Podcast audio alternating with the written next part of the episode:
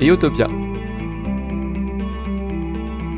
Partout en France, des jeunes rêvent d'autosuffisance, imaginent un monde où l'argent ne serait plus roi, et s'appliquent à mettre leurs idées en pratique. En Saône-et-Loire, Eotopia fait partie de ces lieux d'expérimentation. Kaizen, Colibri et la coopérative Oasis ont voulu leur donner la parole. En arrivant au bout d'un chemin de terre, s'offre à nous un monde alternatif, celui d'Eotopia, une communauté végane fondée par une poignée d'idéalistes venus bâtir le monde de demain. Eotopia fait partie de ces projets collectifs innovants. Nous sommes ici dans un écosystème peuplé d'êtres qui apprennent et expérimentent en harmonie avec la nature. Pierre et Benjamin partagent avec nous leur vision du lieu. Ils posent une réflexion sur l'économie du don, sur le vivre ensemble, sur les tâches communes et les évolutions du projet. L'étape suivante, l'ouverture d'un café associatif dans le proche village de Crona. Vivre différemment, oui, mais garder le lien avec le monde extérieur reste essentiel. Benjamin et Pierre sont là pour nous définir Eotopia. Ah, je dirais que c'est un lieu d'expérimentation. c'est un écho-hameau pour moi. On, mais on vit euh, très proches les uns les unes des autres.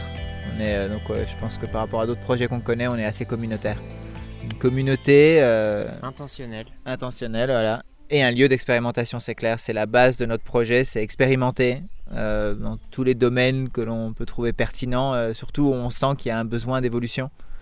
Que ce soit dans la manière de cultiver, la manière d'être ensemble, la manière de construire, la manière de voir l'art, la manière de voir l'autre, la manière de voir le genre, la manière de voir l'argent. Donc c'est expérimenter d'autres manières de se relier au monde et à ce qu'il compose. Donc cette notion d'expérimentation, on va revenir un peu à la genèse du projet. Donc on est euh, sur le lieu euh, du nom Eotopia. On revient quelques années en arrière. Avant d'arriver ici, euh, qu'est-ce qui se passait dans les esprits des uns et des autres?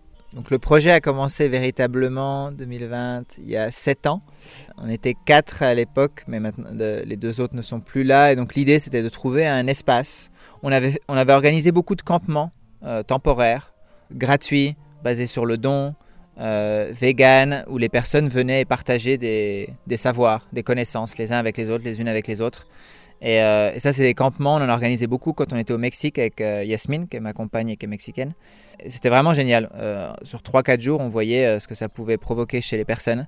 Et il y a eu le, désir à un moment donné d'aller un peu plus loin, c'est-à-dire de construire quelque chose de pérenne. Un endroit où on pourrait organiser ça, mais de manière permanente.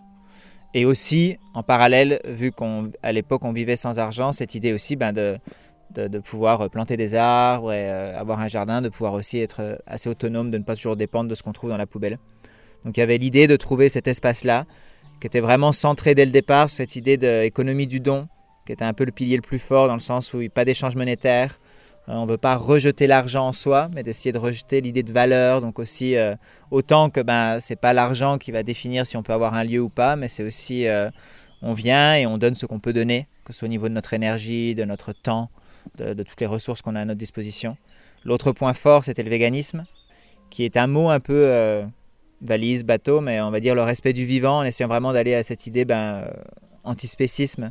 Au final, l'être humain n'est pas au-dessus d'une autre espèce on est plutôt ensemble, on fait partie de la nature, il n'y a pas la nature et l'être humain.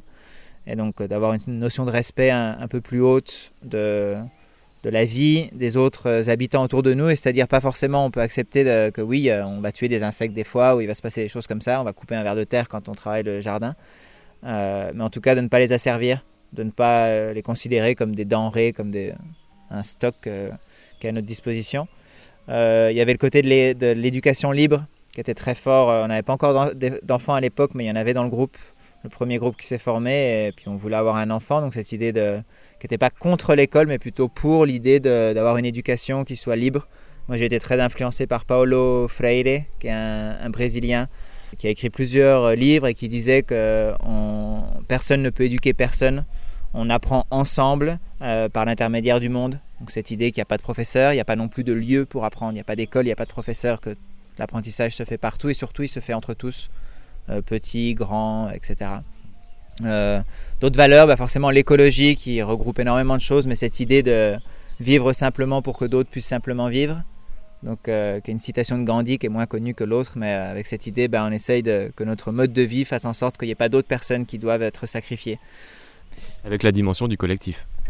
Et la dimension du collectif, toujours de vivre ensemble. Bah, il y avait cette idée de, vivre en famille et aussi cette vision dès le départ d'avoir un endroit avec plusieurs maisons, plusieurs habitats et que si j'ai besoin de quelque chose, j'ai juste à marcher 100 mètres. C'est retrouver un peu ce village, cette tribu. Je sais que c'est un peu cette idée qu'on avait euh, à, l'époque dans les villages. Il y avait cette sorte d'autonomie qui n'était pas personnelle, mais qui était dans tout le village. Où en fait, si j'ai besoin de quelque chose, marche un peu et je l'ai. Et tous ensemble, on arrive à trouver un équilibre euh, pour subvenir à nos besoins, qu'ils soient matériels ou non. Et donc il y avait cette envie-là, ouais. Dans une, ouais, dans une diversité euh, de personnes qui ont des besoins euh, tout aussi diverses et mhm. variés. Donc ouais, c'est, euh, je pense c'est là où aussi ça vient, je pense, supporter la vision au niveau de l'apprentissage mutuel, où face à la différence de l'autre, on peut aller plus loin, parce que ça vient chercher en nous quelque chose peut-être lié à la façon dont on a vécu, à la façon dont euh, on a grandi avec nos parents. Et euh, souvent, on se dit ici que euh, nos engueulades, ça fait miroir à ce vécu-là, à ces expériences. Quand on a cette vision, cette envie de créer un projet avec une dimension, donc le véganisme, l'écologie, l'habitat sain, le jardin, la communication, maintenant il faut trouver le lieu pour pouvoir incarner cette utopie. Euh, comment est-ce qu'on s'y prend quand on a cette vision et qu'on a ben, peut-être euh, bah, la contrainte du lieu, l'accès au foncier qui n'est pas forcément évident euh, Ça prend du temps. Voilà, j'aimerais que tu nous parles un peu de, de, cette aventure pour tous ceux qui ont envie peut-être aussi d'aller vers cette direction-là, parce qu'on est quand même dans un monde en transition profonde, et beaucoup de gens rêvent de ça, rêvent d'amorcer leur transition, mais ne savent pas forcément par quel bout commencer. Donc je pense qu'une émission radio peut aussi avoir l'intérêt de donner des clés, peut-être des clés de compréhension ou des clés pour pouvoir pas perdre trop de temps et, avancer plus rapidement Oui, à fond. Euh, donc nous, en 2013, on a lancé le, projet, l'idée. On a, on a, commencé par créer un site internet. Euh, c'est vrai que c'est toujours le conseil que je donne euh, aujourd'hui. D'abord, se rendre visible, parce qu'en fait, on est très nombreux à vouloir faire quelque chose. On a besoin de se rassembler parfois avant de chercher des choses. Des fois, il y a des solutions qui viennent comme ça. Et au départ, on ne voulait pas acheter de lieu, avec cette idée aussi que le foncier ne devrait pas être un foncier et que du coup, il y a suffisamment de terre pour tous. Euh, donc on voulait trouver des arrangements, voir avec euh, des fermiers ou des propriétaires. On voulait qu'on nous donne un terrain, qu'on donne un terrain au, projet. Euh, ça a été très difficile pendant deux ans. On a cherché pendant deux ans et demi, on a cherché ça. on s'est rendu compte qu'en France, on peut pas obtenir de terrain gratuitement. pour que quelqu'un te donne un terrain, il faut qu'il paye 40%, enfin 60% de la valeur du terrain aux impôts, sauf si tu fais partie de sa famille. Donc en fait, le don comme ça n'est pas possible, sauf si c'est une association reconnue d'utilité publique. Mais ça, c'est pas juste une association reconnue d'utilité publique. Il faut qu'elle ait un certain nombre d'adhérents, euh, un chiffre d'affaires aussi. Il y a plusieurs euh, conditions à remplir sur Internet, ce qui fait que quand on fait une association, elle n'est pas d'utilité publique. C'est pas nous qui le décidons. Donc on ne pouvait pas recevoir de terrain gratuitement. Euh, deuxième option, on s'est dit bon bah on trouve des propriétaires et on voit si on fait un arrangement. Donc on s'est tourné naturellement vers des fermiers on a eu des contacts, euh, ben justement, encore une fois, avec le site internet. On a fait tourner à l'époque, il y avait Rue 89, c'était un, journal assez cool euh, sur internet. Et euh, du coup, on a, eu pas mal de contacts de personnes qui nous ont contactés. On a vu un premier fermier qui nous a proposé une dizaine d'hectares pour qu'on s'installe, qui était à côté de sa ferme. On pouvait donner un coup de main et tout. ça s'est pas fait parce qu'on n'a pas réussi à obtenir le permis de construire. Et aussi, en fait, il nous donnait pas vraiment les 10 hectares, il voulait nous les prêter un, fermage, on appelle ça dans le, dans le milieu, donc euh, une sorte de location euh, à 3, 6 ou 9 ans, euh, sans forcément de loyer, mais quand même une sorte de location, donc il y avait un peu cette incertitude. donc on a décidé de partir, on a essayé avec un autre agriculteur qui lui était prêt à nous donner tout le lieu, mais après on a découvert qu'en fait il était poursuivi en justice par sa propre poursuivi en justice par sa propre famille, parce que le lieu n'était pas vraiment à lui, donc là ça a été un peu catastrophique. et là après cette expérience, on avait un groupe il y a eu un premier groupe qui s'est un peu défait après la première histoire. Ensuite, on en a reconstitué un. Et quand on est arrivé chez ce deuxième euh, paysan et qu'on a dû euh, partir, on était avec Sandrine et Romane. Et euh, là, on s'est dit, ah ben mince, quoi, ça craint, ça marchera jamais cette idée d'être chez quelqu'un. Et, Sandrine et Romane avaient un peu de sous de côté. Ils, avaient chacun, je crois, 30 000 euros de côté. Enfin, Sandrine a, vendu, sa, Sandrine a vendu sa maison et euh, avant de, rejoindre le projet parce qu'elle avait envie de vivre euh, sans possession. Et donc du coup, elle avait ses sous de côté, Roman avait un, peu de sous de côté. Donc ils ont dit, bah, nous on a ça, euh, on, a, on a réuni 60 000 euros. nous on avait récupéré un peu d'argent grâce au livre. Et avec ces 60 000 euros, on s'est dit, bon ben ok, on essaye de trouver un lieu pour ça maintenant. donc 60 000 euros, c'est beaucoup euh, pour ceux qui n'ont pas beaucoup d'argent et c'est très peu euh, pour ceux qui veulent acheter du foncier. Euh, c'est pour ça qu'on est en Saône-et-Loire aujourd'hui, un peu perdu au milieu de la France parce qu'au début on voulait être dans le sud, vers Toulouse ou vers Perpignan. Yasmine est mexicaine, on aime bien le soleil et puis on aime beaucoup la région par là-bas. Mais du coup avec 60 000 euros on n'a pas grand-chose. Peut-être une grange et un demi-hectare et pas forcément dans les meilleures conditions. Donc c'est ce qui nous a amené. Alors pareil on avait encore un réseau, nous on s'est fait connaître sur Internet très fortement. c'est une option de faire travailler les réseaux sur Internet et d'avoir des gens qui nous aident. Il y a des personnes qui sont venues visiter ce lieu pour nous, qui nous ont dit Ah, bah, vous pouvez venir là, c'est peut-être bien. Euh, je sais qu'une autre option, qui est peut-être celle que moi je conseillerais le plus, c'est plutôt de choisir une région, de prendre une location, une petite maison dans un coin et déjà de commencer à créer le réseau en regardant toutes les annonces. Parce qu'en fait, dans toutes les régions où on va, il y a moyen de trouver euh, des propriétés, enfin toutes les régions, dans les régions du centre de la France principalement, mais il y a toujours moyen pour 50, 60 000 euros, voire 40 000 euros de trouver un ou deux hectares avec un bâtiment. Et, euh, nous, c'est ce qu'on voulait. Donc ça aussi, en, petite clé pour toutes les personnes qui veulent monter un projet, on, conseille très très très fortement de trouver un lieu avec un bâti, si possible une maison, pas, forcément pas qu'une grange. Parce que la loi est quand même très complexe, c'est très difficile. On n'a pas le droit d'habiter en France sur un terrain qui n'est pas viabilisé. Au bout de trois semaines, c'est du camping et même si c'est chez nous, l'État a le droit de nous, nous virer. Donc du coup, ouais, on conseille vraiment de trouver un lieu mais avec une petite maison pour au moins avoir une adresse, payer des impôts. Et quand on fait ça, en général, euh, on nous, on, ils nous laissent, ils nous foutent la paix. Quoi. On peut mettre sa yourte, on peut mettre des caravanes, et ça les dérange pas trop. Parce qu'on paye des impôts, parce que... enfin voilà, donc... Euh, c'est vrai que je conseille ça et je pense que c'est faisable et ça peut éviter beaucoup de soucis. On a des amis qui, euh, qui ont dû partir d'un lieu. Il y a des projets qui ont commencé sur un lieu et qui ont juste complètement explosé parce que du coup ils ne pouvaient pas construire et puis le préfet un jour décide d'enlever les yurts. Donc ouais, je, on conseille ça, ouais, trouver un lieu. Donc nous, on a trouvé ce lieu en 2016. Une famille nous a dit, ah ben nous, on habite à côté de Moulins. Euh, on peut chercher pour vous, peut-être qu'on vous rejoindra, on ne sait pas encore. Et donc la notion de propriété est donc importante en France. Quoi. Si tu veux te lancer dans un projet, c'est vraiment important de passer par cette case et devenir propriétaire. Je dirais, je pense que c'est très rassurant. Euh, je pense que c'est pas nécessaire et je souhaite que les personnes n'y arrivent pas, mais pour nous c'est très rassurant de savoir que les arbres qu'on plante, parce qu'on a aussi un projet de jardin-forêt, et c'est vrai que quand on se lance là-dedans, euh, cette incertitude de savoir si dans 4-5 ans peut-être qu'on pourra plus y être, euh, c'est quand même difficile parce que des, projets comme ceux-là, ben, c'est sur 20-30 ans minimum. Donc euh, après, ça se discute parce qu'en fait on n'est jamais propriétaire d'un terrain en France. On a un droit d'usage. Quand on achète un lieu, on a le droit d'usage, mais tout ce qu'on y fait, en fait, si on réfléchit bien, c'est l'État qui décide. quoi. Et ici, au niveau de la propriété, c'est l'association Vert de Terre qui est fondatrice du projet Utopia, qui détient euh, le bâtiment et euh, la terre. Donc on a des espaces personnels, mais il n'y a pas d'espace privé. Donc, et aussi, en fait, on fait un don pour accéder à cette association de 5000 euros pour participer à l'achat. Et ce don, on ne le récupère pas. Donc euh, l'association, tant qu'elle vit, à travers des membres qui se renouvellent, hein, c'est comme une entreprise, hein, c'est turnover. La moyenne d'âge 13 ans, euh, en tout cas d'après euh, Diana Leaf Christian, qui a écrit un bouquin sur les éco-communautés, éco-hameaux euh, aux États-Unis. Et du coup, bah voilà, cette association, elle détient tout. Et donc, le terrain en soi, théoriquement, il est hors spéculation foncière, quoi. Parce que du coup, l'association est censée rester là si elle vit et que c'est ça, qu'en fait, si le projet marche, c'est que euh, l'association va pouvoir euh, se renouveler avec le temps. C'est un projet euh, évolutif qui n'est pas figé du tout.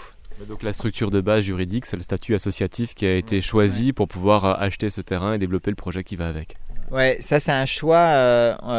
beaucoup de projets comme ça choisissent plutôt des SCI, des sociétés civiles immobilières, ou de faire des achats avec différentes parts. C'est vrai que c'est une, une, bonne option pour protéger l'individu euh, comme ça, bah, si on investit de l'argent, bah, on sait qu'à un moment donné, si on s'en va, on pourra le récupérer. Et nous, on a fait le choix inverse. On voulait pas de gestion de capital et on voulait aussi être sûr que le projet Utopia survive aux membres, aux personnes euh, à un moment donné. Donc du coup, euh, si on part tous, bah, il faudrait que toutes les personnes qui ont donné 5000 euros dans le cours de l'histoire des Utopia, si toutes les personnes décident, sont d'accord pour vendre, eh ben on pourra vendre et chacun pourra récupérer ses parts. Mais on a le sentiment, enfin on espère, bien qu'il y en a au moins une qui dira non. Donc euh, a priori ce lieu peut pas être vendu et sera forcément un lieu euh, voilà, qui sera pour un projet, pour défendre des valeurs du projet et pas des individus. Donc ça y est, on a trouvé le lieu hein, pour bâtir cette, euh, cette utopie. Et maintenant, il faut trouver les personnes pour pouvoir venir y habiter. Donc comment est-ce qu'on constitue un collectif? Je crois qu'on ne peut pas trouver des personnes, mais il y a des personnes qui peuvent nous trouver. Euh, parce que nous, on a commencé à 25 au tout début avec l'idée. Euh, ça a explosé, après on était 7. Ça a explosé à nouveau, on s'est retrouvé 4. Après, ça a explosé à nouveau, on a été 5. et on a acheté le lieu à 5. Euh, des cinq, il y en a trois qui sont partis. Il reste que Yasmine et moi de tout départ. Il y a Pierre qui est arrivé un an après, avec euh, Juliette et Vincent, qui sont restés deux ans et qui sont partis l'année dernière. Ils sont partis l'année dernière et quand ils sont partis, il y a euh, Elsa, Thor, Elona et Lyri qui sont entrés en même temps l'année dernière. Avant ça, il y a Lucie qui était venue dans le projet aussi, qui est restée un an, un an et demi et qui est partie. Donc ouais, comme disait Pierre, il y a un turnover assez consistant. Et au final, on, par exemple, nous, sur notre site, et, euh, dans les, on organise des périodes de visite. Euh, quatre fois par an, il y a des personnes qui viennent pour une dizaine de jours. On a un festival. Au début, euh, toutes les, une semaine sur deux, des gens venaient sur le lieu. Et, on s'était toujours dit, bah voilà, quand quelqu'un arrive, s'il y a un très bon feeling et que la personne cherche à s'intégrer dans un lieu comme ça et qu'on se sent bien, bah, elle vient une semaine. Puis après, on lui dit, bah ouais, tu peux revenir à un autre moment. Puis elle va venir deux, trois semaines, un mois. Et, puis là, on voit comment on se sent. À la fin de cette période-là, on dit, bah écoute, comment tu te sens? Bah ouais, ça me, ça me botte vraiment, j'aimerais vraiment m'intégrer. On dit, bah, ok, bah, euh, reviens, on fixe une autre date. Donc la personne s'en va à nouveau et elle revient ensuite pour rester peut-être six mois ou un an pour voir. Et au bout de cette période qui se définit en groupe, eh ben, euh, elle peut décider de s'intégrer si on est tous, tous, tous, toutes d'accord. C'est consentement euh, total. Et du coup, on va pas vraiment chercher, on n'essaye pas de trouver des résidents. C'est plutôt des personnes qui nous contactent, qui veulent rendre visite, qui sont curieuses. Et quand il y a un feeling qui passe, qui a ouais, un bon ressenti, bah, ça peut aller plus loin. Avec une envie de faire évoluer ce collectif, de le faire grandir, ou est-ce qu'il y a un nombre maximum limité? Comment vous voyez hein, la suite, l'évolution de l'association, de ce lieu et Utopia? Bah, euh, C'est assez libre. Euh, je pense qu'on s'est dit qu'on essaimerait lorsqu'il y aurait trop de monde. Mais trop de monde, c'est euh, c'est pas encore bien défini.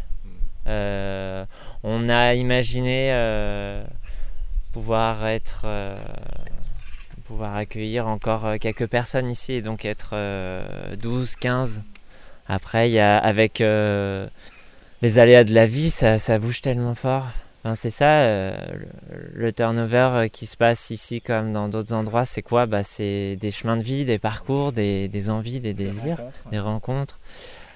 Par quoi est motivé ce turnover? Parce que quand on arrive ici, on a l'impression d'arriver un peu à Zion. C'est un petit paradis avec une éthique absolument parfaite, impeccable, pas d'alcool, pas de tabac. Enfin, c'est vraiment une vie saine. On est là pour avancer sur soi, sur la conscience, cette notion de la conscience et du respect de l'environnement. Donc ça, je crois qu'on adhère tous. On signe tous euh, à la charte en fait. Quoi. Donc comment est-ce qu'on explique hein, ce, turnover? Donc c'est nous le problème. de, je pense qu'il y, y, a énormément de de, raisons euh, possibles. Je sais qu'Antoine, après, il a rencontré, il est tombé amoureux. Euh, il y en a pour certains. Je pense que de manière globale, il y a euh, la vie qu'on imagine, une sorte d'idéal auquel on tient très fort, qu'on a construit dans notre tête. Alors des fois, on l'a construit au fil d'expérience. On est dans un autre écolieu, dans des endroits, et puis on dit ah oui, c'est cette vie-là que je veux. Des fois, c'est juste dans notre tête. On est à Paris ou dans une ville, dans notre appartement, et on sait qu'on veut vivre comme ça. On le sait, c'est en nous. On a eu des personnes qui étaient 100% convaincues, mais ça reste un idéal. Et ensuite, on arrive sur le lieu. Et euh, ici, bah, l'idéal, forcément, il est, euh, il est un peu tronqué. Quoi. C'est, oui, voilà, il y, a des, il y a des choses qui sont pas euh, parfaites tout de suite. Genre, on aimerait avoir zéro emballage. On a encore des emballages. et donc, c'est vrai que bah, y a plein de choses qu'on arrive à respecter très fidèlement et, et d'autres bah, moins, notamment sur bah, cette volonté de communication non violente, d'être dans la paix, dans la conscience, de chaque fois qu'il y a un souci, de toujours se rappeler que ah, si je réagis, c'est quelque chose en moi. Euh, bah ça c'est pas facile au quotidien. De la même manière sur cette vie en collectif, ah oui j'ai envie de faire des choses avec les autres, tout ça, mais quand c'est lundi, mardi, mercredi, jeudi, vendredi, samedi, dimanche, lundi, mardi, tout le temps avec des repas collectifs et dès que j'ai envie de faire quelque chose, il faut que je demande à quelqu'un d'autre parce qu'en fait bah, tout est quand même collectif. Donc euh, ça, ça, tout de suite on se dit ah oui cet idéal il est bien, mais dans l'expérience, euh, est-ce que j'ai vraiment envie de ça? Donc il y a des personnes qui sont arrivées qui étaient bah, pas forcément, c'est pas une question d'âge, mais en tout cas qui n'avaient pas forcément beaucoup d'expérience là-dedans, ou qui avaient beaucoup d'expérience, au bout d'un moment se disent aussi, ben, ok, il y a des choses qui me plaisent énormément, mais je suis pas sûr que c'est vraiment ce que moi j'ai envie, ou c'est pas ça que je m'imaginais. il y a des personnes qui sont venues là en, en étant convaincues, mais vraiment convaincues depuis qu'elles étaient petites, qu'elles voulaient vivre dans un éco-village, dans une caravane, dans la nature, de cette manière et de cette manière, et qui aujourd'hui se retrouvent en ville dans un appartement. Parce qu'en fait, elles se sont rendues compte après que peut-être le plus important, c'est de se sentir bien, d'un confort, de valoriser d'autres choses, pour l'instant en tout cas. Donc c'est ouais, cette confrontation entre l'idéal qu'on a dans la tête et la concrétisation, elle est, c'est, délicat. Vous écoutez La Voix des Oasis, le podcast de ceux qui réinventent le monde de demain.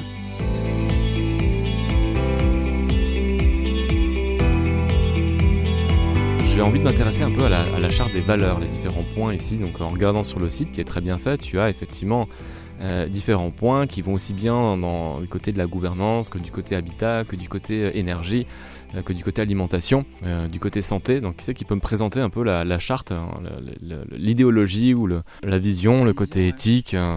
La vision, elle est là, on peut la lire? Oui. Ouais, allez, on va la lire. Ouais. On s'est inspiré d'un écolieu qui s'appelle San Camel. Torellona, on fait un truc là-bas, un, stage euh, où il parlait de l'importance de définir une vision. La vision, c'est l'endroit où on veut aller et il n'y a pas de compromis à faire. Il faut qu'on soit tous d'accord à fond. Et après, il y a les missions. Donc, par exemple, nous, le véganisme, la permaculture, c'est des missions, c'est des choses sur lesquelles on n'est pas forcément tous à fond. Euh, parce qu'on peut faire des compromis, parce qu'en fait, c'est pas trop important pour l'un ou pour l'autre. Par exemple, si, je sais pas, euh, si Yasmine boit de l'alcool quand elle sort du lieu, pour moi, c'est OK. Ça, c'est une valeur sur le lieu, mais il n'y a pas de souci. euh, on se met d'accord. Par contre, la vision, c'est celle où on ne peut pas faire de compromis. Voilà, la vision de Eutopia est Nous faisons partie d'un écosystème peuplé d'êtres qui apprennent et expérimentent en harmonie avec la nature. Chacun et chacune d'entre nous est consciente et responsable envers le monde du vivant et de ses ressources limitées. Dans la forêt, on coopère et nos échanges se font dans un climat de confiance. Par l'écoute de nos propres besoins et ceux des autres, nous apprenons l'amour et la paix, nous grandissons ensemble et gardons l'équilibre par l'horizontalité et l'équité. Ça commence par Eutopia est une forêt. Notre vision, c'est de se voir comme une forêt. Pourquoi la forêt? Parce que cette notion d'interaction? Oui, cette euh, notion de- d'interaction, de, diversité. Dans la forêt, il y a énormément de choses qui sont ensemble. Euh, cette notion que chacun peut pousser à des rythmes différents, peut trouver des places différentes, mais dans un ensemble collectif. La, la forêt, c'est interdépendant. On ne peut pas faire quelque chose sans les autres. On est forcément ensemble. Mais avec nos différences, avec nos, nos besoins différents, nos envies différentes. Voilà. En fait, c'est un petit peu le, le petit paradis qui pourrait être le paradis rêvé par pas mal de familles. Euh, la maison, les enfants, euh, le terrain, la nature. Mais toi, tu veux rendre ce lieu collectif et communautaire. Donc euh, pourquoi? Qu'est-ce qui fait que tu continues à avoir envie euh, de partager cet espace et cet endroit? Sur l'idée de pourquoi, quand on a une petite famille, euh, pourquoi chercher le bonheur à plusieurs quelque part? Euh, c'est vrai que bah, y, y a un premier côté pour moi, c'est euh, le sentiment d'utilité. J'ai envie de sentir que, que je sers à quelque chose et euh, que je participe à ce mouvement de, transition. Donc c'est vrai que d'être ici, j'ai le sentiment qu'il n'y a pas de meilleure manière que de, de se mettre au service, de mettre un espace au service d'autres personnes, donc un espace tranquille, naturel, d'apprendre des nouvelles techniques, d'expérimenter de- d'autres manières de vivre. J'ai le sentiment que c'est quelque chose que je peux apporter par l'intermé- l'intermédiaire de ce projet, de ce qu'on fait vivre ici. Et euh, au niveau personnel, euh, c'est vrai que ça, on peut être en famille, on pourrait juste être Yasmine, moi et Ada et, vivre paisiblement. Après, je pense que quand on fait ça, il y a toujours quelque chose qui me manque. Euh, j'ai le sentiment que c'est pas assez d'être à, trois, d'être en famille pour, pour vraiment aller dans les profondeurs de soi, d'arriver à se comprendre, à se connaître, trouver ses limites. En communauté, on est vraiment un peu euh, forcé d'une certaine manière. On se force en choisissant la, vie en communauté d'être en contact avec l'autre, d'aller un peu au-delà de ce qu'on pense, de, cette image qu'on a de nous-mêmes. Donc, euh, on fait le travail en couple, hein, en famille. Ben voilà, il des peut y avoir des conflits, des choses. On se rend compte qu'il y a des, des effets miroirs. Euh, mais après, au bout d'un certain moment, on trouve une routine, on trouve un, équilibre. Et cet équilibre, il est, il est chouette. Et en même temps, c'est un équilibre, c'est-à-dire que c'est un peu plat. Il ne nous permet pas d'aller plus loin. Euh, on trouve son équilibre et on trouve sa routine. Et voilà. Et c'est vrai qu'en communauté, bah, cet équilibre, il faut le trouver avec une personne en plus, avec deux autres personnes en plus. Donc il y a un travail supplémentaire pour arriver à être bien avec soi-même et avec les autres, du coup. Et, euh, encore une fois, on peut trouver une routine à 5 ou 6. Et après, cette routine, elle est bien, mais euh, s'il y a cet objectif qui est un des objectifs que j'ai, en tout cas, ou cette envie de, d'aller toujours plus loin sur la découverte de moi-même, sur ce, sentiment d'arriver à être en paix avec tout le monde, de vraiment être serein. Euh, donc c'est un peu facile d'être en paix quand on est tout seul. Et ensuite, à plusieurs, ça devient difficile, mais on peut y arriver. Hum, On trouve des mécanismes, des stratégies pour arriver justement à, se sentir bien avec les autres. Et euh, je ressens toujours le besoin d'avoir un petit peu un challenge en plus parce que je sais que je suis pas encore en paix totale avec moi-même. Je suis pas dans l'amour inconditionnel. Et euh, pour y arriver, j'ai le sentiment qu'il n'y a que la vie en communauté euh, qui peut nous permettre ça, enfin la confrontation à l'autre et du coup à soi au travers de l'autre. Et donc ça, oui, c'est quelque chose qui m'attire énormément et la communauté me nourrit beaucoup à ce niveau-là. En vivant en communauté, oui, on peut vraiment aller au-delà de, au-delà de soi, d'arriver à comprendre son évolution, à à voir en l'autre toutes les parties de nous-mêmes qu'on n'a pas encore réussi à accepter. Donc c'est vrai que c'est un outil merveilleux pour ça. Je pense que c'est depuis la nuit des temps, les gens vivent en tribu. Je pense que c'est vraiment une part essentielle de l'être humain, quoi, qu'on est fait pour vivre à plusieurs, justement pour pas stagner, pour pas rester retranché dans, à l'intérieur de nos barrières. Donc c'est oui, euh, pour moi c'est vraiment euh, magnifique de pouvoir vivre ça.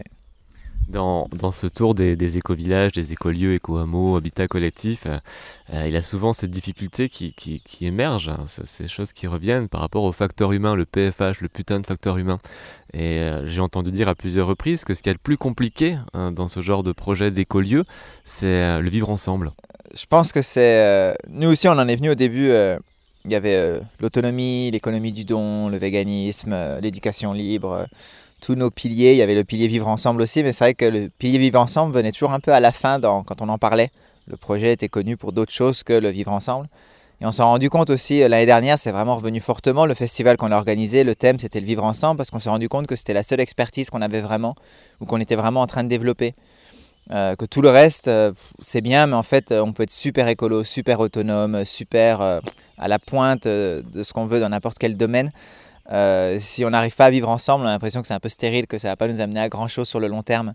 Et au niveau de, l'apport à la société, c'est pareil. Euh, on a le sentiment que c'est la seule chose euh, sur laquelle il faut vraiment travailler aujourd'hui. Donc je pense que c'est pas forcément que c'est ce qui est le plus compliqué. C'est, je pense que c'est là où on a le plus de retard. On grandit vraiment dans une société où on nous a quelque part formés, conditionnés à ne pas vivre ensemble, à faire les choses dans son coin, de manière individuelle, à faire les choses avec les autres, mais dans un cadre à se protéger de l'autre, à garder nos émotions pour nous, à, ne pas montrer notre vulnérabilité.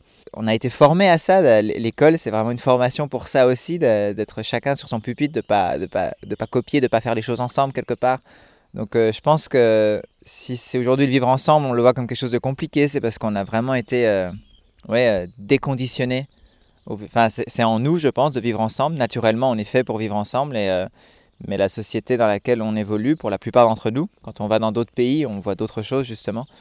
En France, en tout cas, oui, on, a l'impression qu'on a perdu cet art d'être ensemble. Et aujourd'hui, c'est intéressant quand on parle de tous ces mouvements d'effondrement, de collapsologie, on se rend bien compte que c'est dans le vivre ensemble qu'on arrivera à retrouver une forme d'équilibre. Si vraiment le système est, amené à, s'effondrer, euh, seul, on est complètement euh, dépendant. Donc c'est vraiment cette notion d'interdépendance des uns des autres c'est d'arriver comme dans un écosystème. Plus l'écosystème est complexe, plus l'écosystème est, équilibré. Tout à fait d'accord. Je pense que euh, c'est essentiel. On le voit aussi. Euh, je pense en a beaucoup qui se posent la, question. Moi, en tout cas, je me suis toujours dit euh, que l'être humain était un peu incapable par rapport aux autres animaux. Si on observe même un chat, un chien, mais n'importe quel animal sauvage, j'ai l'impression qu'ils sont tellement préparés à, la vie. s'il, y y avait un effondrement, qu'on était dans une vie complètement naturelle, enfin sauvage. Et, nous, en fait, on n'est pas préparé parce qu'on est fait pour être ensemble. Genre, si, l'enfant, si le, bébé est le seul mammifère qui met autant de temps avant de pouvoir être autonome, ça montre bien que notre, espèce, elle est, euh, elle est conditionnée par cette nécessité d'être ensemble un certain temps. C'est parce que nos enfants, il leur faut des années et des années avant vraiment de pouvoir faire les choses eux-mêmes. Et certaines personnes pensent que peut-être qu'on pourrait y arriver, euh, si on les laissait tout seuls euh, dès deux ans, peut-être qu'ils trouveraient une autonomie. Mais en fait, non, c'est, euh, on est fait pour vivre en tribu au moins euh, quelques années. Quoi. Vous écoutez La Voix des Oasis, le podcast de ceux qui font le choix du sens et de la cohérence.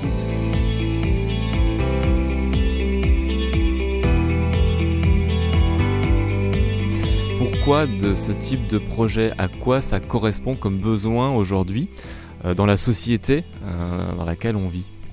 Bah, il y, a sûrement plusieurs besoins. Euh, ils sont tous peut-être un peu personnels au départ. pour moi, je sens un besoin de, connexion euh, à, mon environnement, de faire partie de, la nature, de, retrouver une place au, sein de la nature. Euh, besoin de prendre le temps, d'être dans un système social, économique, où en fait on n'est pas pressé par des choses à faire ou des choses à payer ou des choses à un besoin d'être en lien et on va dire un lien profond. pour moi, il y a toujours ici le, besoin de, sentir que je suis besoin de grandir, de, progresser dans une direction. Donc quand on vit ensemble, on est obligé, comme disait Pierre tout à l'heure, de faire face un peu à nos petits démons, aux choses que d'habitude on peut cacher chez nous. Et donc là, il y a ce besoin d'être en confrontation avec soi-même et avec euh, l'autre pour euh, se voir dans le miroir et, s'accepter. Euh, besoin de besoin de co-créer, de, de, créer, de besoin de participer, de prendre part à un mouvement. je pense qu'on sait qu'en ce moment, ben, confinement ou pas, euh, il y a cette transition qui est en marche. Je pense qu'il y a beaucoup de personnes, moi le premier, enfin moi dans les premiers en tout cas, qui euh, ont envie de faire quelque chose, qui ont envie de participer, de pas juste être passif. Donc il y a un besoin d'action. Et c'est vrai que quand on est dans des lieux comme ça, on se retrouve entre plusieurs personnes qui partagent ce besoin de faire quelque chose. il y a plusieurs manières, plusieurs choses à faire, mais et donc ce, besoin-là peut vraiment être répondu quand on se met à plusieurs, parce que seul, on a toujours le sentiment de se sentir un peu isolé ou impuissant même à deux, à trois. Et donc plus on arrive à s'entourer d'un collectif et plus, on arrive à se galvaniser nos forces pour se dire ben, on peut faire quelque chose, ça marche, ça a un impact de se motiver et de se dire ben, oui, oui, ça sert à quelque chose.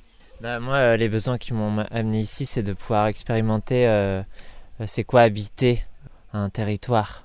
Parce qu'il y a le projet, il y a le lieu, mais il y a à l'échelle régionale, voilà, tout ce, tous ces biotopes, euh, entre le Morvan de 900 mètres d'altitude, la plaine de la Loire, euh, se faire une idée de ouais c'est quoi euh, vivre en vélo, à pied, même si on utilise la voiture. Enfin l'idée c'est de ralentir donc ça m'a amené à Utopia pour voilà plonger dans une région voilà et connaître en fait les espèces sauvages.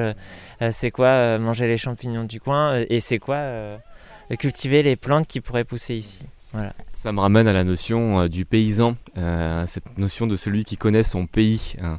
Et on voit bien aujourd'hui dans l'inconscient collectif, il y a eu une époque, il y a encore 10, 15 ou 20 ans, paysan c'était une insulte. Euh, dans les collèges, dans les lycées, c'était ça le paysan. Alors qu'en fait, non, c'est vraiment cette notion de connaissance du terroir, de ces écosystèmes. Et on revient de plus en plus vers ça parce qu'on se rend compte qu'on s'est un peu éloigné de cet essentiel.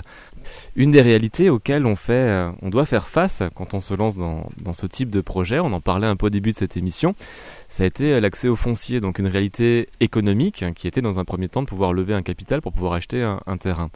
Euh, maintenant qu'on a ce lieu, euh, comment est-ce que vous gérez au quotidien cette réalité économique? Est-ce qu'il y a une volonté de vouloir développer un modèle économique ou vraiment cette volonté d'avoir plus du temps euh, La réflexion est en cours. Dès le départ, le, modèle économique, c'était l'économie du don mais qui du coup est un modèle économique qui ne répond pas aux, besoins concrets et matériels du lieu économie du don, définis-moi ce que c'est. L'économie du don, c'est euh, une économie qui est basée sur les ressources disponibles et les besoins euh, euh, connus. Donc, qui n'est pas fixée par un certain revenu ou une, masse financière, mais plutôt, ben, tiens, voici les besoins d'une personne ou d'un collectif on regarde les ressources qui sont disponibles et on les distribue. aussi un, type de système d'échange local, hein, comme euh, le voisin a une pelleteuse, mais il a besoin de manœuvres pour cultiver dans son champ, vous avez besoin d'une pelleteuse pour aller euh, bah, creuser un peu un trou pour planter un arbre. Donc c'est ça aussi cet échange de compétences, de connaissances et, cet échange matériel. Exactement, juste en allant un peu au-delà de l'échange, c'est-à-dire... Euh, on pourrait dire de, si l'échange sans contrepartie, c'est plutôt le, le, don, ça va un petit peu plus loin, c'est ah bah tiens, on a besoin de paille, et il y a le paysan qui nous dit, ah moi j'ai de la paille, je vous en donne. Et il a besoin de rien en échange parce qu'il n'a pas de besoin pour l'instant. Peut-être que plus tard il aura besoin de notre aide, mais donc il nous la donne. Et nous, il y a des choses qu'on va donner parce qu'on peut les donner. On ne donnera pas des choses qu'on ne peut pas ou qu'on ne veut pas donner. On donnera que les choses qu'on peut donner parce qu'on dit ah bah oui tiens tu as besoin de ça, nous on peut faire ça ou je peux donner ce coup de main, je peux faire cela. Mais d'essayer d'aller au-delà de la notion que tout a un prix, tout a une valeur.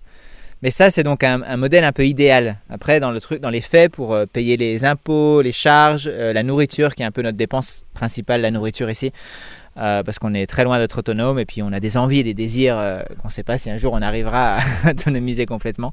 Et, et à ce niveau-là, pour l'instant, on est en train d'y réfléchir. On n'a pas de modèle économique viable au niveau collectif.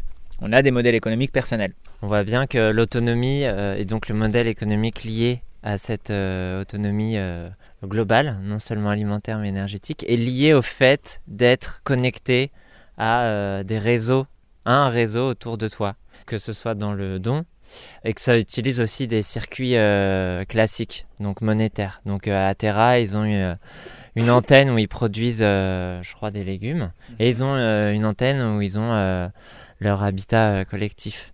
Et je trouve ça intéressant le switch où on pense l'autonomie sur un lieu clos à on pense l'autonomie sur un, un lieu qui rayonne. Enfin, et donc euh, ça prend la forme de, maillons qui, euh, les uns les autres, euh, en fait, nourrissent leurs relations. Et concrètement, bah, il y a des personnes sur le lieu qui travaillent. Donc en général, c'est en ligne. on a la chance d'avoir des possibilités de travailler en ligne.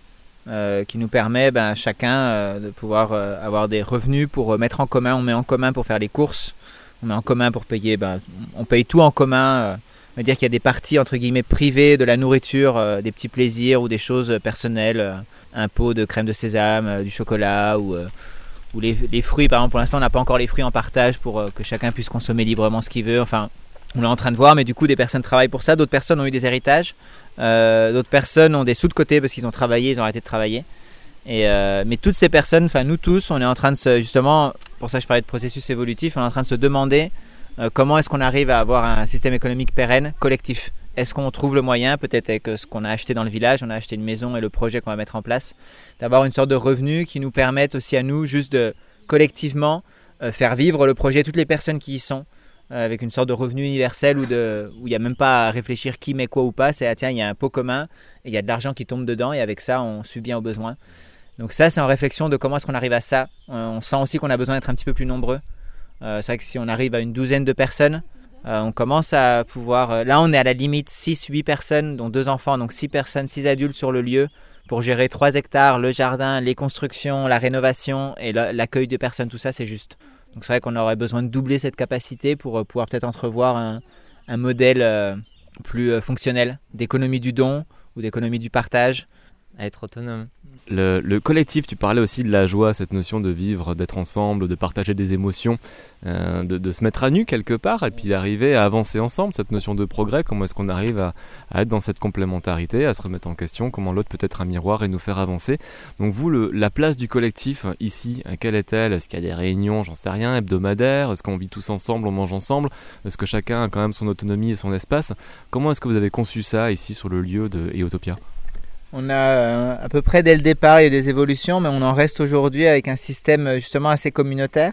On a un repas euh, commun par jour.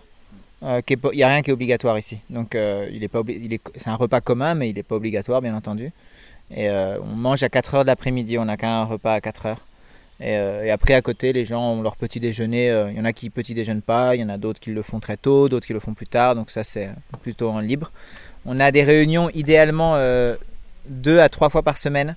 En ce moment, on est plutôt à deux réunions par semaine. Euh, et une autre rencontre qui peut être une réunion un peu plus profonde ou un événement. Euh, des fois, on est un peu perché au niveau spirituel, donc on va célébrer une certaine euh, conjonction d'astres ou, la Saint-Jean ou ou l'arbre de mer. Enfin voilà, on va trouver des petites célébrations. La, semaine prochaine, on va faire un nettoyage spirituel de l'entrée de notre terrain. Donc on a, on utilise aussi des instants. On, on peut faire des karaokés, des disco parties. Enfin voilà, il y a ou un no talent show. Il va y avoir plusieurs choses qu'on peut mettre en place pour euh, créer. Donc en fait, il y aurait deux ou trois moments collectifs, un peu euh, pas obligatoires, mais euh, organisés. Donc les réunions en général, c'est un partage de ressenti, un premier cercle où chacun exprime son ressenti euh, donc on est très inspiré de la communication non violente, euh, pas seulement, mais euh, entre autres. Donc c'est un partage où chacun s'exprime tour à tour, il n'y a pas d'ordre, il n'y a pas de réaction. Chacun parle, on parle de soi, on parle jamais de l'autre. si on a besoin de parler de l'autre, on peut, mais du coup on peut, on va ouvrir un point plus tard pour parler de par exemple une relation entre deux personnes conflictuelles et un cœur à cœur qui peut se faire avec le collectif ou pas. Mais les ressentis, c'est vraiment individuel. C'est je me sens comme ça. Et je vais pas dire par exemple oh j'en ai marre, il y a toujours la vaisselle dans l'évier, euh, la cuisine, euh, ça me fait chier, euh, tout ça. Mais plutôt, je me sens frustré quand j'ai envie de, de, faire la vaisselle, et ben, j'ai le sentiment de ne pas pouvoir parce qu'il y a de l'eau de vaisselle. C'est vrai que ça, me touche beaucoup, c'est important pour moi d'essayer d'être dans cette introspection, de savoir qu'est-ce qui me touche, quel est le sentiment, quelle est mon émotion, plutôt que de la jeter aux autres. Des fois, on n'y arrive pas et c'est ok aussi, on essaye de tout accueillir. Des fois, c'est chouette d'avoir des émotions fortes qui ressortent dans une réunion. Et, donc, on a ce premier partage de ressenti sans débat, sans réaction, sans commentaire, qui est très important pour qu'on puisse vraiment se sentir écouté, se sentir libre de dire ce qu'on veut. Après, on a un petit home pour vibrer ensemble et on a après une réunion technique où là, on va plus parler de choses concrètes. Bon, ben, qu'est-ce qu'on fait? Quel chantier on fait? Chaque semaine, on fait un chantier rénovation et un chantier jardin en ce moment, par exemple. Où tous ensemble, on se retrouve pour faire une activité au jardin pour une ou deux heures ensemble. Aussi. On a aussi une heure de ménage par semaine nécessaire, qui a été très, très utile. Alors ça, pour tous les collectifs, avant, c'était un peu casse-tête. Et c'est vrai que depuis qu'on a fait les, toutes les semaines, il y a un jour où pendant une heure, une heure et demie, on nettoie tous ensemble. Et ça, c'est chouette parce que du coup, euh, tout le reste du temps, il y a des choses qui traînent. On se dit, oh, bah, c'est pas grave, dans deux jours, il y a le nettoyage collectif. Et vu que tout le monde s'y met, on est un peu rassuré sur le fait qu'il n'y en a pas un qui va porter la charge euh, pour les autres. Et donc, point technique, c'est variable pour euh, gérer les chantiers ou voilà, sur la douche. Ou là, quelqu'un peut dire, bah, moi j'en ai marre en fait. ah bah chaque fois avec Ben, chaque fois que j'ai envie de faire ça, je peux pas. Donc là, on peut parler de choses aussi plus intimes. on essaye d'ouvrir à d'autres choses. Mais ces réunions sont très importantes et ouais, minimum deux fois par semaine. C'est important de dire aussi que tout ce que Ben vient de dire sur l'organisation, c'est aussi éphémère et en constante évolution. Donc euh, moi si j'ai un conseil à donner, c'est euh, vous faites pas une fixette sur une façon d'organiser euh, votre collectif parce que c'est un une fois de plus un processus de co-création et si les gens se sentent impliqués dans ce processus là, ça va marcher en fait, c'est rien n'est constant, si ce n'est que le changement, pour reprendre Bouddha, tu parlais de Gandhi.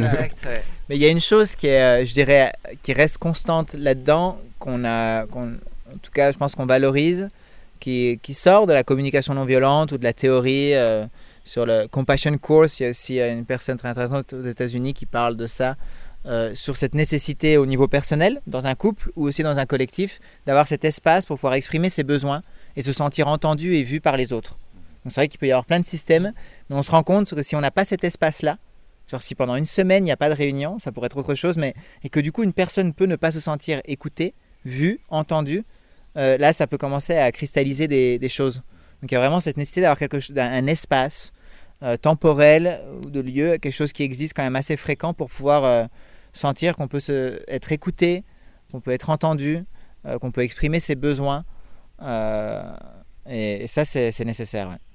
Et tout le monde n'a pas appris à savoir exprimer ses besoins. Est-ce que, hum, est que vous avez suivi des formations? Est-ce que le fait d'être en collectif et d'être inspiré par d'autres qui sont capables de le faire, c'est suffisant pour peut-être des nouveaux arrivants qui viennent et qui peut-être ne sont pas familiers avec cette capacité de s'observer soi, d'être en contact avec ce qui est vivant à l'intérieur et de pouvoir l'exprimer? Carrément. Euh, c'est sûr que, plusieurs personnes d'entre nous ont fait des formations. Euh, directement euh, communication non violente ou compassion course ou des choses sur l'écologie intérieure. Il y a plusieurs personnes qui ont suivi des choses comme ça, ou le forum de Zeg, par exemple, pour l'ONA. je sais que Yasmine et moi, on a fait beaucoup de méditation vipassana, c'est un, cours de méditation de 10 jours qui aide vraiment aussi à, à, se centrer, à comprendre ça, à savoir s'ouvrir. comme on parlait aussi, le, milieu queer, ou en tout cas toute cette culture de vulnérabilité, on peut apprendre. Donc il y a plein de choses qui nous, nous ont permis à apprendre ça, mais je crois que le premier truc, ça a été oui, d'être en collectif moi, je me, si, je remonte 4-5 ans en arrière, j'avais jamais entendu parler de la communication non violente. Je l'ai découvert quasiment avec le projet Utopia. Donc c'est vrai qu'au début, on ne sait pas trop. Et quand on a des visiteurs, visiteuses, des fois c'est intéressant de voir le décalage qu'il peut y avoir entre nous. Donc on est très habitué, donc on peut rentrer tout de suite euh, en mode euh, se mettre à nu directement parce qu'on le fait régulièrement. Et pour des personnes qui n'ont pas l'habitude, oui, c'est. Euh, donc soit on va plutôt pas le faire, dire bah oui, ça va, ou ouais, je sais pas trop. Et c'est vrai que ça demande un travail, mais je pense que ça demande ouais, une confiance dans le groupe. Donc ça, on peut pas l'acquérir vite. Et on peut faire des formations, mais cette confiance-là, elle dépend des autres autour. Donc celle-là, elle doit être construite. Et, euh, confiance aussi en soi, d'arriver à se montrer vulnérable. Et donc ça, c'est oui, un apprentissage que je ne sais pas s'il y a... il y a souvent plein de, de manières d'y arriver. Il y a une phrase que j'ai retenue, vivons simplement pour que tous puissent simplement vivre. Est-ce que tu en aurais une autre ou quelque chose que tu veux d'impactant, que tu as envie de partager, euh, une idée forte portée par euh, Eutopia Oui, alors moi, moi, vivre simplement pour euh, simplement laisser vivre, c'est ma phrase totem, donc c'est vrai que j'ai du mal à voir autre chose. Il y en a plein, il y a This will also change, non? Ça, ah aussi, oui. ça aussi, ça changera. Tout est éphémère en français. rien n'est permanent sauf l'impermanence. Ouais, accueillir, acceptons, embrassons, se mettre à nu. Semons, ouais, célébrer. On adore recevoir du monde, c'est juste qu'on a des périodes. Enfin voilà, en tout cas, on adore accueillir du monde. Il faut juste nous écrire avant. Sinon, on n'est pas content. Parce que ça arrive, bah oui, j'imagine aujourd'hui, vu que beaucoup de gens vont vers ce mode de vie alternatif, tu vas avoir pas mal de gens qui débarquent comme ça à l'improviste. Pas tant que ça, mais ça arrive. On a quelqu'un qui a fait 800 bornes depuis l'Allemagne pour venir un jour. Et si nous, vu qu'on est dans cette écoute des besoins, euh, si nous, on ne se sent pas disponible, eh ben, on va pas faire de compromis. Ah non, on n'est pas disponible pour te recevoir, on n'est pas disponible pour passer du temps avec toi. Euh, donc euh, c'est dommage. Donc par contre, c'est très simple d'écrire un petit mail et nous, là, on peut se rendre disponible. Ah bah tiens, oui, telle date, tel bienvenue. Donc ouais, faut juste nous écrire, mais on adore avoir du monde. Voilà. Merci.